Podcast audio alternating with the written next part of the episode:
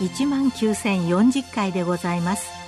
全国の医師の皆様毎週火曜日のこの時間は日本医師会の企画で医学講座をお送りしています。今日はフットケアとネイルケアと題し済生会川口総合病院皮膚科主任部長高山薫さんにお話しいただきます。なおこの放送はマイクロソフト Teams を使用して収録しています。まずフットケアとはどんなものかお話ししたいと思います。フットケアとは足の爪や皮膚を正常に近づくように整えることを指していますが単に足をマッサージすることや美しく見えることを指しているわけではなく糖尿病性エソによる下肢切断を回避するためにまた超高齢社会を迎えた現在、高齢者の転倒予防の目的で行われます。今日は特に爪のことを取り上げて、フットケアのポイントをお話ししたいと思います。爪にまつわる言葉を調べてみると、非常にケチな例えである爪に火を灯すとか、優れた才能のある人は能力をひけらかさないことから、脳ある鷹は爪を隠すとか、優れた人に少しでも似ようとすることを爪の赤を煎じるなどが有名ですが、爪は体の末端に付随したごく小さいものである様子や、その人に備わった能力や知力が現れる部位として例えられているようです。実際に爪は指先に接着しているかのように存在し、手の指や足の指先を保護し、視覚を敏感にし、力のバランスをとっています。爪が欠損する、変形するなどで十分な力を発揮することができなければ、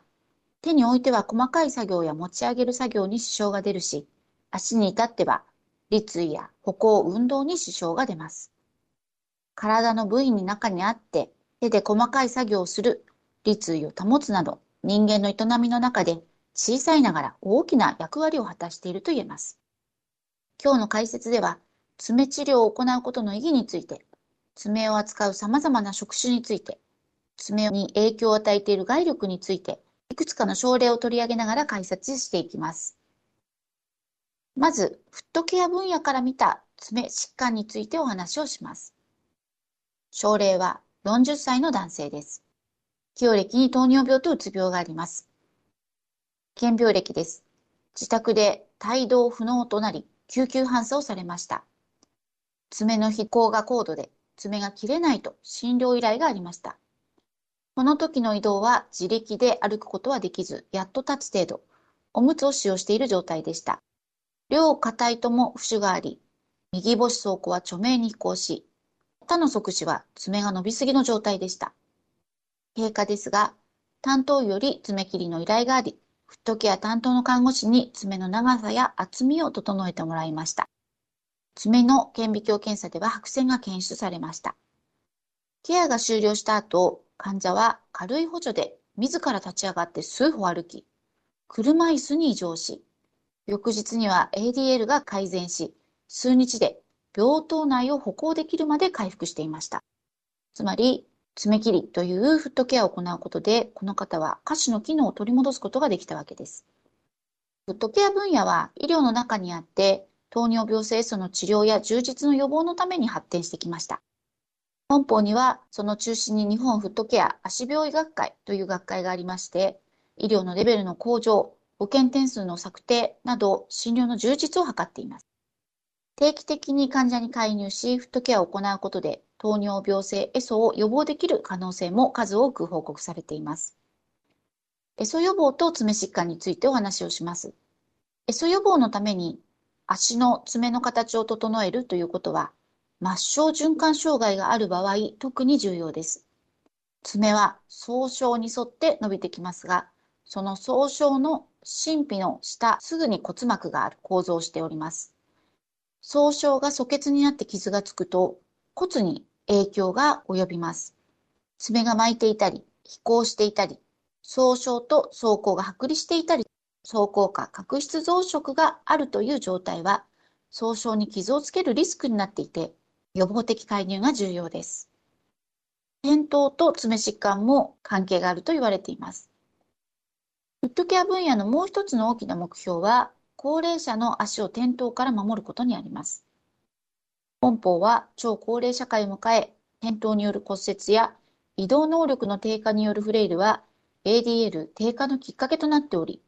どの自治体も介護予防のために身体機能の向上を行うことが重要な政策になっています。体力の衰えは歩行を行うことで保たれますが、およそ1日に早歩きを挟めながら8000から1万歩歩くことが理想とされています。しかし、症例で示したような例は少数ではなく、足の皮膚や爪の状態のために痛みや不自由があり、歩けないということや靴が履けないという訴えもよく聞きます。歩くことを苦に思わない人は、高齢になっても健康を意識してしっかり歩きますが、そもそも歩くことを苦にしている人は、歩行することを介しての健康増進はなかなか進んでいない二極化が起きていることが推測されます。厚生労働省が定めている健康日本21の中にも歩行数の増加が取り上げられていますが、うまく対策が進んでいないことが示唆されています。フットケア分野から見ると、その問題はそもそも足の状態が良くないことや、子供の頃からの運動習慣の欠如がベースになっているように感じます。足の問題と転倒リスクは相関があることが示されており、また高齢者の足にはトラブルが頻発しています。そして母子の爪の巻き爪、貫入層、非構層というのは下肢機能低下をもたらすこと。しかし、足のケアをすると下肢機能は回復することも証明されています。爪の治療を適切に行うことやケアに介入することは、以上に述べたように糖尿病性エソの予防であり、転倒予防であり、ひいては多くの方の歩ける人生を守ることになります。次に高齢化と爪治療の意義、爪切り難民を作らないためにというお話をします。次の症例は70代の男性です。起用歴に高血圧、心不全、慢性腎不全があります。お一人暮らしをされている方です。慢性腎不全の悪化のために、透析導入目的で当院に入院しました。1、2年前から体の関節が硬くなり、足に手が届かなくなりました。靴下の着脱が大変なため、入浴時に足にビニールをかぶせて濡れないようにし、同じ靴下を長期間履いたままにしていたそうです。そのことに担当看護師が気づき、靴下を脱がせて足を見たところ、爪が非常に伸びすぎており、10日に紹介してきました。両側肢の走行の爪が異常に伸びており、様々な方向を向いていました。削った後に顕微鏡検査を行ったところ、足爪白線でした。爪疾患の中で最も罹患率が高く有名な疾患は爪白線です。爪白線は本邦には潜在的患者を合わせると1100万人程度いると推測されています。爪白線は外用薬の他にも内服薬による治療が行われ、完治も決して難しい疾患ではないのに非常に蔓延しています。これまで爪疾患の治療の意義は、心筋感染症である白線を排除することや、家族など他者への感染拡大を防止することが主でしたが、以上に述べたように、エソのリスクにもなるし、転倒リスクでもあり、さらに症例に示したように自分では爪が切れない爪切り難民となるリスクをはらみます。爪が伸びすぎれば引っ掛けて爪を剥ぐ、押されて痛くて爪が履けないなどということが起こることが推測されますが、何よりも不衛生な状況が生み出され、人としての尊厳が失われているように感じます。ある調査によると、高齢者の足には半数近くの異常があり、それを本人家族が爪を切れずに放置されていることが多いと報告されています。足の爪を自分で切るには、目が見えること、爪切りを操作する力があること、足に手が届くことが少なくとも必要です。これはなかなかのハードルです。さらに爪の変形があれば、爪切りはもっと難しくなります。爪の治療やケアを適切に行うことは、将来的な爪切り難民を減らすことにもなるため、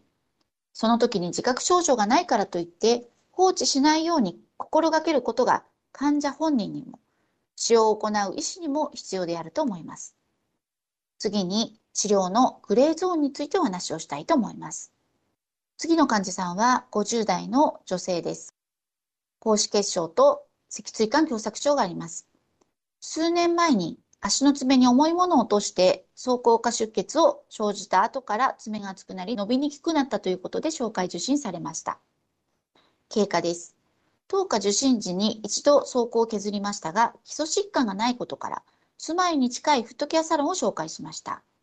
現在、サロンでの2ヶ月おきのケアを続けてもらっており、爪の状態は改善しています。同じような症例です。70代の女性です。数年来の巻き爪のために靴を履くと痛みがあって10日を紹介受診されました。右星の走行に草加角質増殖があり、内側ホチキス型に湾曲していました。病院でワイヤーを挿入しましたが、爪に厚みがあり、矯正が不良でした。ケアの併用が望ましいと考え、住まいに近いフットケアサロンを紹介しました。1年ほどかかって BS スパンゲという矯正を施行していただき、爪の状態は改善しました。爪を治療できるのは本邦では医師のみとなっていますが、実際には看護師や介護士が爪切りを行う場合もあるし、ネイリストやフットケアスペシャリストなどの職種についている方もいます。法律を見てみると、爪切りは爪に異常がなく、本人の容態が安定している場合に限り、介護職にも認められている行為であるとなっています。ところが、高齢者の足には異常が非常に多いため、この通りに解釈すると、介護者が爪を切ることに躊躇することは当然多くなります。また、爪ケアは看護行為の中では基本的生活行動の援助の領域に分類され、療養上の世話として看護師が主体的に行うことができるとなっていますが、実際には爪切りを学ぶことはカリキュラムにはなく、異常な爪も非常に多いため、積極的には行われていないのが実情です。しかし問題を抱える高齢者や患者を何とかしたいと思う介護士や看護師は爪切りや矯正を自ら学び、フットケアの技術を身につけます。その上で介護士であれば地域包括ケアの中で医師や看護師の指示を受け、また看護師であれば医師の指示を受け爪切りを実施しています。ネイリストは主に爪の静養を整える職業ですが、最近になり、フットケアを学ぶ方も増えています。また、フットケアに特化した技術を身につけ、炎症を起こしていない足の爪を矯正したり、爪の厚みを整えたりする職種として、フットケアスペシャリストがいます。フットケアサロンや巻き爪矯正サロンなどを開設していることが多いですが、整骨院で矯正治療を行うという方もいます。つまり巻き爪を例にとると、病院で過料されていることもあれば、サロンや整骨院で矯正を行う場合もあります。矯正方法は、サロンでは BS スパンゲ、ジェル、ペリーグラスなど比較的トラブルを起こすことが少ないと思われるものが選択されるし、医療現場では短時間で施行できる矯正ワイヤーや巻き爪マイスター、診療時間がかかっても効果の良い VHO、ペディグラスなども選択されています。症例では、非構想と巻き爪でサロンと連携した例を示しました。どちらの症例も基本的には基礎疾患がなく、炎症はないため、むしろ病院の治療よりサロンでの定期的なケアが有効と考えて紹介をしています。また、異常の多い高齢者の足の爪を切るためにグレーゾーンの解消を行ったという事業者の方もいます。高齢者介護施設と業務提携契約を行い、医師が施設入居者の身体状態を確認し、治療の必要がないと判断した部位に対して、医師でないものが軽度のカーブまたは軽度の非行有する爪について、爪切りできること及びヤスリでヤスリ掛けすることに関して、医師法には触れないという回答を経産省から得たのです。このように爪を整えることや巻き爪の矯正は誰が行うかということが大変にグレーですが、医師の判断次第では技術を持った他業種と連携することができるため、医療や介護現場で放置されがちな爪のトラブルに関して他業種連携が今以上に進むことを願っています。最後に、爪に影響のあった外力についてお話しします。えー、症例は10代の男性です。中学生になって深爪をしたことがきっかけに爪の周りの炎症を繰り返すようになり、抗生剤や鎮痛剤の投与、抗生物質含有軟膏の使用を行っていますが、改善しないということで10日を紹介されました。足の状態としては、左の母子の両側に薄い肉毛が生じて、浸出や出血を伴い強い痛みを訴えていました。経過です。ブロック麻酔下に相母温存吉状切除を行うとともに、履いている靴のチェックを行ったところ、靴紐は結んだままになっており、サイズも足に対して小さく、指先が靴の先端にぶつかっており、爪を安全保つにはサイズを見直し、履き方を指導する必要がありました。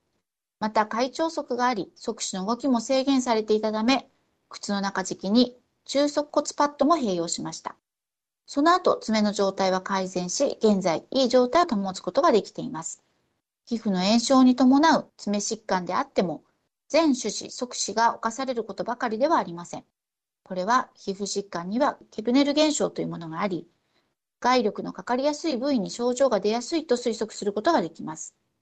また、貫入層、巻き爪、非構層などは、靴や足の形、歩行による強い外力が原因である場合もあるし、かかるべき力がかからないために起こるということもあります。靴のサイズについてです。当下フットケア外来では爪に痛みを訴えて来院した患者には必ず靴のチェックを行っていますが、2020年に来院した患者を調べたところ、靴のサイズが小さい方が21例中17例も出ました。靴のサイズは23センチの靴を履くことができるため、自分は23センチであるというふうに思っていることが多いと思います。しかし、靴によってつま先余裕はまちまちであり、さらに靴の幅を表す E や EE という実績格には適用しない靴も多くあります。それにそもそもローファーなど靴と足を固定しない靴を着用するということもあると、足を安全にすることが難しく、炎症を繰り返してしまうため、基本的な靴の履き方を説明する必要があります。足の変形についてです。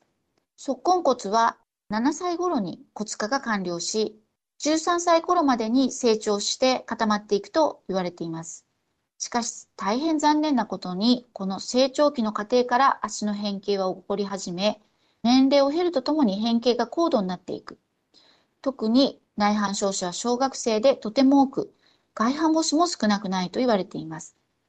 これは成長期の靴の問題であるということは常に心配されるところですが、もう一つ、適切な運動が行われていないためであるということも推測されます。靴や運動の問題によって横アーチの低下である開腸足が起こり、外反母趾などに発展していると考えられます。足趾の変形と爪の関連ですが、外反母趾を例に挙げると、母趾は外反するだけでなく、海内変形をします。それによって母趾の内側の爪は側層のところより強く押されることになるため、ホチキス型巻き爪になったり、炎症を繰り返したりするというふうに考えられます。巻き爪を矯正してもすぐ元に戻ると言われていますが、これらの外力がある限り当然のことと言えます。爪のトラブルがあるときは、側歯にかかる圧力を解除するために、横アーチや縦アーチを保持するパッドやインソールの使用について追加して考慮していただきたいと思います。最後です。当然のことですが、生きている間変形している爪であっても伸び続けます。先端に向かって伸びなくても上に伸びたり、厚みに変わったりして成長しています。様々な変形に対して何が理由であるか、予後はどうか、どのように治療するか、どのようにケアするか、誰に行うか、取り巻く外力を排除するにはどうするかなど、爪に関わる知識を幅広く持つ必要があります。爪の痛みなどで困って来院する方には、痛みを生む爪は厄介なものですが、爪には役割があって、その変形や痛みには理由があることを理解していただき、向き合う姿勢を持っていただくこと、つまり治療やケアだけに終始しない日常生活の中の行動変容を意識していただくこと、大げさに言えば爪を倒して2本の足で歩行できる人間としての能力をキープするものだと思うと治療モチベーションは高まると思います。今日はフットケアとネイルケアと題し、再生会川口総合病院皮膚科主任部長高山薫さんにお話いただきました。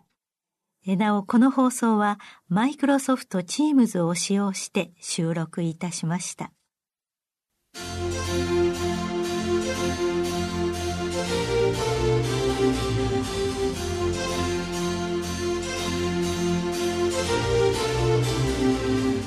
それではこれで日本医師会の企画でお送りいたしました医学講座を終わります。